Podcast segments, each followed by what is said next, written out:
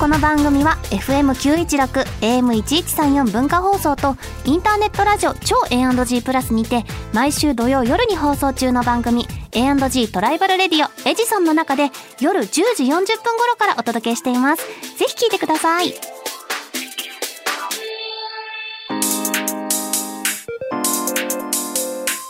週刊秋田書店ラジオ編集部こんばんは、週刊秋田書店ラジオ編集部編集部員の赤崎千夏です。こんばんは同じく編集部員の伊藤健人です漫画が大好きな私たちが編集部員となって秋田書店の漫画作品の魅力をお伝えしていく番組それが週刊秋田書店ラジオ編集部さあさあ早速いただいたメールご紹介いたしますおねえおしさんからいただきました赤崎さん伊藤さんこんばんはこんばんはテレビアニメ「僕の心のやばいやつ」毎週リアルタイムで視聴してキュンキュンしまくりでしたそしてアニメ第2期の制作も決定して嬉しい限りですそれまで原作の漫画を繰り返し読んで第2期を待ちたいと思いますはいキュンキュンでしたねキュンキュンでし本た当にねあの我が 作家さんも第一期が終わった後もうその続きを読んだと、うん漫画で 言っておりましたけれども、そういう楽しみ方もいいですよねねえアニメを見てあここってどういう漫画だ書かれ方してたっけみたいなのを見るっていう楽しみそ方もうだねなんか比較したりアニメ見た後にまた漫画読んだりしても新しい発見があるかもしれません、うんそれでは今回も始めていきましょう週刊秋田書店ラジオ編集部スタートこの番組は秋田書店の提供でお送りします週刊秋田書店編集部会議ここからは様々なテーマに沿って取り上げた漫画作品を編集部員の私たちがあれこれ掘り下げていくコーナーです今回のテーマはこちら背徳のインモラル青春白書ま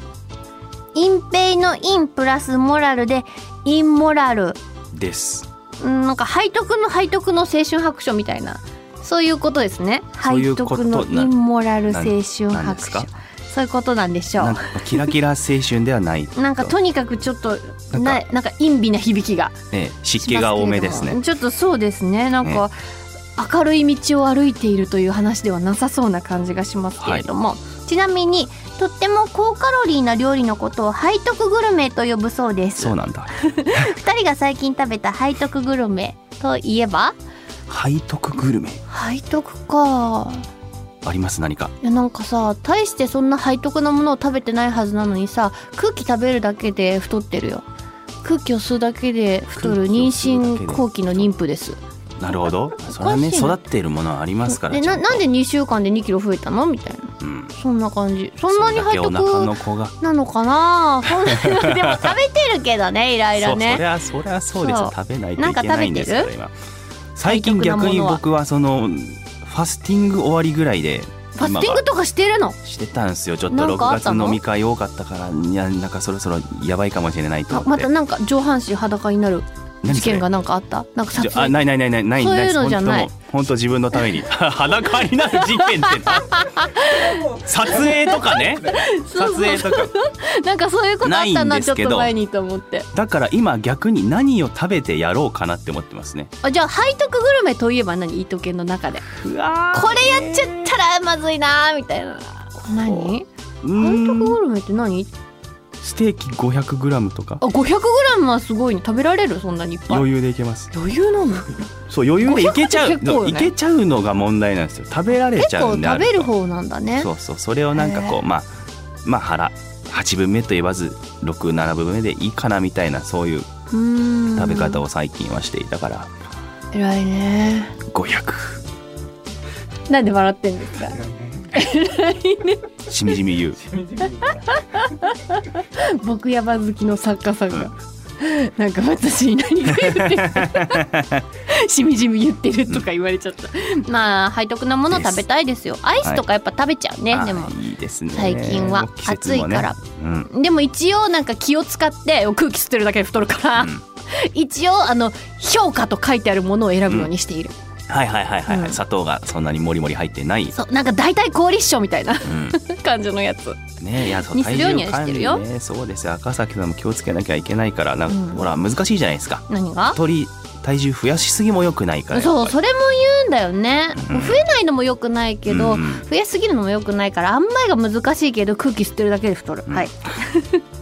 じゃあ進めますはいねはい、そんな「背徳のインモラル青春白書」というテーマで取り上げるのは別冊少年チャンピオンで好評連載中のなめです人生初の彼女ができた高校1年生の十和音は学年一の美少女なめはたとの間に誰にも言えない秘密を抱えていたなめはたとの関係から抜け出したい十和音だがどんどん泥沼へとはまっていき林新太先生が描く背徳のインモラル青春白書現在コミックス第1巻が発売中ですはい背徳のインモラルですって何ですかこの誰にも言えない秘密いけない関係何何でですすかか伊藤さん教えてくださいはいなめがな何がなめなんですか登場人物を紹介しますはいとわめくんうん幸せな青春を送りたいと願う高校1年生本当にいやもうねこのトーメが嘘だあよーこれ早い早い絶早対い嘘だよ幸赤崎せさんな生活何かに巻き込まれ切てれるると思のっ早いてるもんこの人切れるのあと30秒待ってくださいはいはいはいえーなめはたさん見た目は清楚な美少女で才色兼備のクラス委員見た目はねはい水谷さん自分から告白して付き合い始めたとわめくんの彼女といいうやかわいそうこの3人です水谷さんはいラブコメな感じの甘酸っぱい始まり、いきなりだって告白シーンから始まったもんそうですよだってとわめくんなんでモテるんだいそんなに人生初の彼女ができた高校1年生のよかトったワねメくん、告白シーンから始まるんですけど、どう普通の教室で告白してねそうでも告白終わってねなんかその一緒に帰ろうみたいなそういう話をしてるうんところで、トワメくんはあの机に座ってるんですけど、うんなんかちょっとビクッとかするんですよ。うんえどうしたトワメって思ってたらちょっと後ろからのショットになってさピチャペロっていう効果音が書いてあるわけでなすめよ、はねた。さんに舐められているんですね彼女と会話しながら他の女にあなあめらなれんててシチュエーションだインモラルあいーいんですかこんなあこーとが外野から見てる分には燃え上がるもこうのシチュエイーションライラしちゃうだから当事者になっちゃダメなんだってなん赤か崎さんついついさやっぱ水谷さんの気持ちになってさ、うん考えちゃうからさ彼氏がさ別の女にピチャピチャペロペロ舐められてたらさイあラあイラするじゃないええあピチャピチャペロペロ指をね指をね あここ指を、 指をねピチャピチャペロペロされてるんですよ、うん、だそもそもだなんでなのかというところいきますね、えー、なめはたさんは汗を舐めたいという性癖の持ち主ですただ誰でもいいというわけではなくうん、うとわめくんの汗に限るーなめはたさんの「私に汗くれない」というセリフはねキラーワードですねんいやそうなのよ、うんどういうことですかこの関係は汗を舐めてしかもバイト代1万円ねをなめはたさんがとわめくんにじゃあ今日ポンってくれるバイト代っつって1万円って言ってうん置いていくん、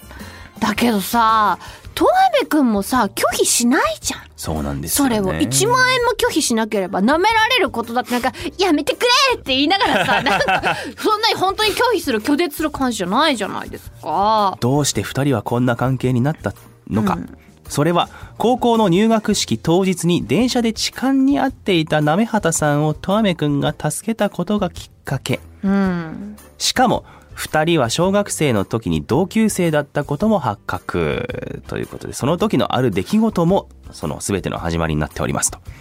どうなんですかねこの告白が水谷さんと付き合う前からこの東明君となめはたさんの関係はずっとペロペロな関係そうでだっすよたわけなんですかね。うんだからうんねあるじゃないですか汗の香りがこう好きなのは相性の良さだとか言われたりとかあまあフェロモン的なそうそういうことなんだと思いますよだから汗の味が好きだというのはじゃあ伊藤君は結構この話について理解ができるそのこういうな趣味どう言い方気をつけなきゃなトラップだったら地雷原たくさんあるぞあるじゃないですかその趣味嗜好は誰にも否定できるものではないそし、れはそうだねうん、だからこういうのもあると思うんですよね、うんあー匂いが好きだわとうか、んうんうん汗が好きだわっていう方もゼロでは絶対にないから、うんそれはね